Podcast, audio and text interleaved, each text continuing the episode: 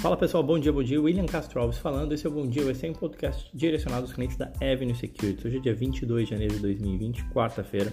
Vamos lá falar um pouco sobre o que movimenta os mercados. Ontem, né, eu tinha falado, o coronavírus deu uma chacoalhada nos mercados mundiais. A gente teve a primeira a notícia do primeiro caso aqui de contágio é, o vírus é, chegando nos Estados Unidos, isso acabou abalando um pouco ah, o sentimento dos investidores, mas ainda assim o S&P teve uma leve queda de 0,27, o Dow Jones 0,52 e o Nasdaq 0,17.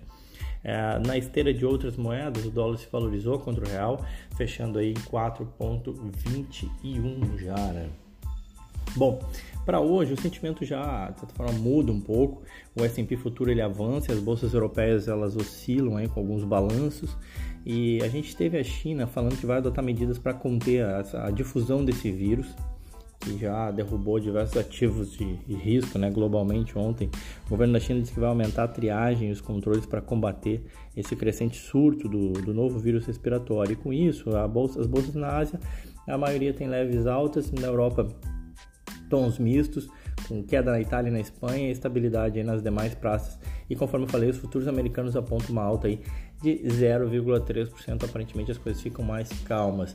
Em termos de agenda econômica, a gente tem meio-dia as vendas das casas usadas, enfim, é um indicador de, de certa forma, de segunda importância e eu acho que fica, segue, vai seguir em foco aí a, a essa questão, essa questão do, do vírus e o Fórum Econômico de Davos, na, que continua gerando, digamos assim, diversas autoridades comentando, falando. A gente teve o ministro da Economia brasileiro Paulo Guedes, a gente teve o presidente Trump, enfim, uh, novos comentários lá acabam sempre sendo importantes para o mercado. Bom, Seguindo, ontem eu falei né, que eu ia voltar a, a, seguir na minha tônica aqui de falar de investimentos temáticos. Né? Isso é uma tendência nos Estados Unidos, a ideia de investimentos em temas que façam sentido, né? ao invés de investir em ações com beta alto ou beta baixo, ações com de valor ou de growth ou de momentum, coisas que as pessoas não estão acostumadas, por que não investir em temas né, como cybersecurity, como a causa feminina, que eu já comentei aqui sobre games, que eu também já comentei, alimentos orgânicos, enfim sobre esses temas. Hoje eu vou falar de um investimento no tema água, né? Pode parecer inusitado, né? Mas a gente sabe bastante a importância da água potável para o ser humano. A gente também já ouviu falar, provavelmente, que existe um risco de que falte esse suprimento de água potável em algumas regiões do mundo. Né? A gente tem 70% da superfície da Terra é coberta por água, mas desse 70% apenas 1% é potável. Né? A grande parte é de água salgada.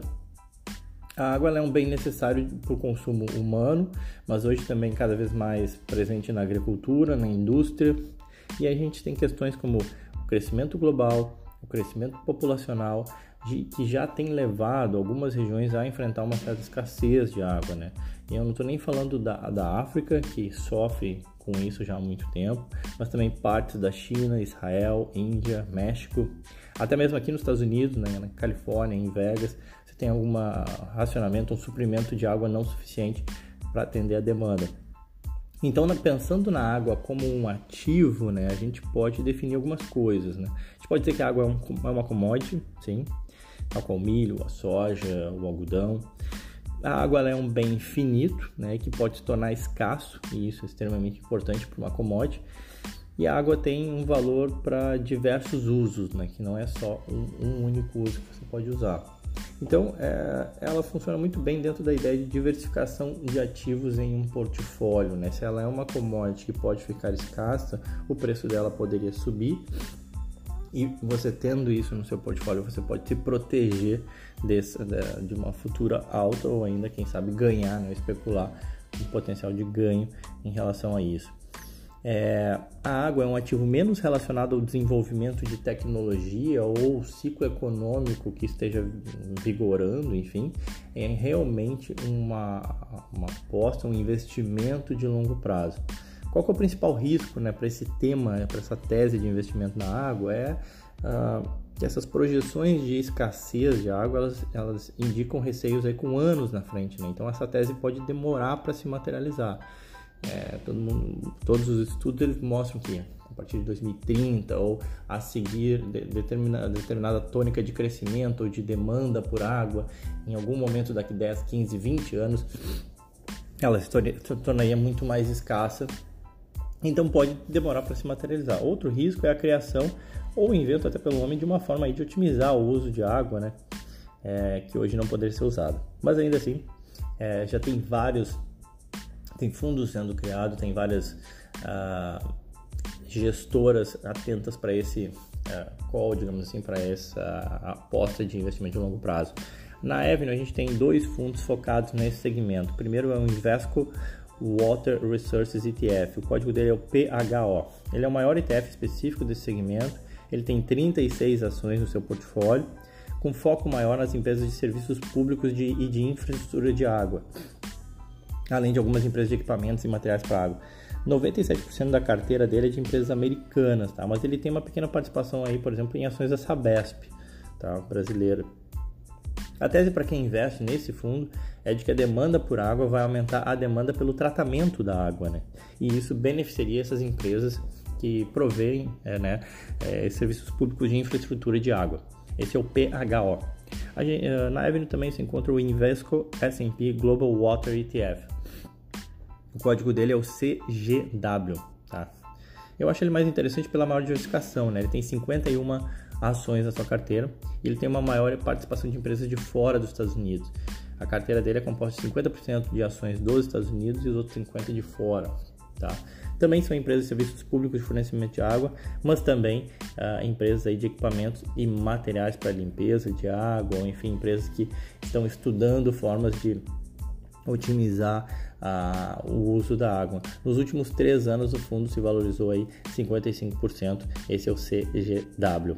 E algumas empresas do segmento, só para não deixar passar batido, uh, algumas grandes empresas, a American Water Works, código é AWK, a Ecolab, código é ECL, a Waterscore, o código é WAT, a Panther PLC, que o código é PNR, enfim, são algumas das grandes empresas aí desse segmento de água tá bom? Mas, também, mas ontem a gente também teve aí o resultado do Netflix. Netflix reportou números bons e acima do esperado pelo mercado, ajudando aí a dar uma resposta aos mais céticos e aos receios aí de competição com a entrada em operação da Disney+, e Apple+. As receitas cresceram aí 30%, foi bem limpo que o mercado estava esperando. Uh, perdão, um pouquinho acima do que o mercado estava esperando. A receita média por usuário ela cresceu menos que os 30% de crescimento de receita. E apesar do forte crescimento da empresa, ela continua queimando caixa, tá? Dessa vez, nesse trimestre, foi 1,67 bilhões de dólares, 1, 1 bilhão 670 milhões de dólares de queima de caixa. Foram 355 milhões a mais de queima de caixa do que no quarto trimestre de 2018.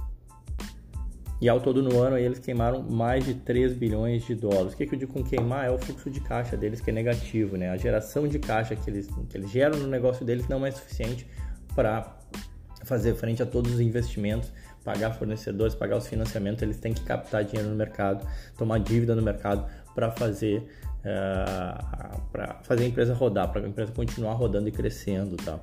O resultado, enfim, acho que o dado mais importante foi a adição aí de 8, 8 milhões e 760 mil novos subscribers. Foi um número bem acima do esperado, um milhão a mais do que o mercado estava esperando.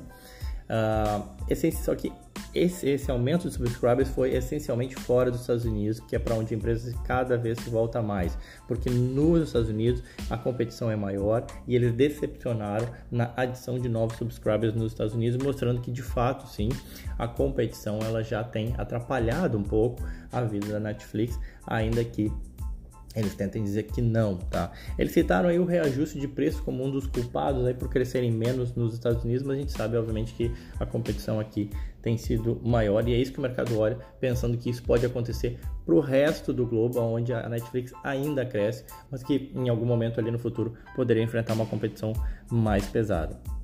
As ações chegaram a estar tá caindo 2%, voltaram e isso tudo no, no, after, depois do fechamento do mercado, e voltaram aí, estavam subindo aí algo em torno de 2%. Bastante, bastante voláteis, vamos ver como é que repercute hoje uh, o desempenho dela no mercado. A gente teve ainda o resultado da IBM, as ações subiram 4%, batendo estimativas do mercado e números que agradaram de certa forma aí o mercado. Hoje, para a gente acabar, balanços da Johnson Johnson, balanço da ASML, é uma gigante holandesa do setor de semicondutores, avaliada em 127 bilhões de dólares.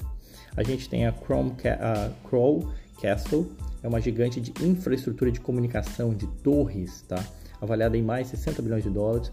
A gente tem a General Dynamics, o código dela é GD, ela é a quinta maior empresa de defesa do mundo, avaliada em mais 50 bilhões de dólares, também divulga seus números hoje. A gente tem Kinder Morgan, KMI é o código dela, gigante de oleodutos e terminais petroleiros, avaliada em 48 bilhões de dólares. Enfim, passando aí alguns nomes rápidos de, de, de, empresas que vão divulgar seus resultados hoje. Tá bom, pessoal? Já falei demais. Era isso, então desejo a todos aí uma ótima quarta-feira, um forte abraço, aquele abraço.